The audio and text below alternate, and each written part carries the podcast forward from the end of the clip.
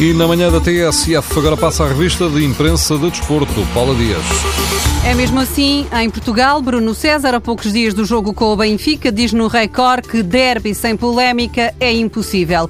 O jogador do Sporting reencontra no sábado o primeiro clube que teve em Portugal. Diz que no Sporting o ambiente é diferente, há mais entusiasmo na forma de jogar, porque os adeptos são diferentes no apoio. Sobre o encontro com o Benfica, Bruno César acredita que o Sporting vai vencer, a mesma ambição na conquista do campeonato. O jogador recorda que os Leões estão na frente e não têm de fazer contas. O jornal O Jogo revela que Jorge Jesus tenta combater uma maldição há 42 anos, desde Mário Lino, que nenhum treinador português ao comando dos Leões começa uma temporada e termina essa época com a conquista do campeonato. No Benfica, a bola escreve que todos querem fazer cheque ao líder. Os encarnados sentem-se no melhor momento e uma vitória em Alvalade leva o Benfica para a frente da classificação. E para esse embate, o Record afirma que Jesus quer acabar com esta espécie de maldição de nunca ter marcado a Sporting e Porto. Para o derby restam 100 bilhetes, são colocados à venda nas bilheteiras do estádio José de Alvalade a partir das 10 da manhã.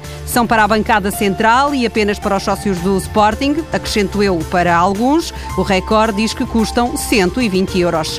Antes destas emoções, hoje temos Taça de Portugal. O Porto tem caminho aberto para o Jamor, mas os jornais trazem uma afirmação de Peseiro, que era a equipa focada no jogo com o Gil Vicente, não quer ninguém com a cabeça em Braga por causa do jogo de domingo para o campeonato. Em Vila do Conde, no Rio Ave Braga, Pedro Martins está à espera do apoio da Alma Caxineira. Paulo Fonseca não usa meias palavras. Para o Braga, este é o jogo da época.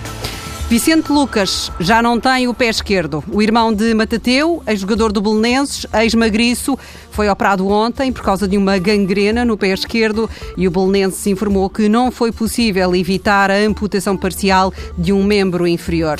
Vicente foi ao início, quando começou a jogar a bola, apenas irmão de Matateu, mas ganhou fama no Mundial de 66. O defesa central, escreveram os jornais desse tempo, meteu o Pelé no bolso, secando a estrela brasileira, sempre com respeito pelas leis do futebol. Há uma expressão criada para homenageá-lo.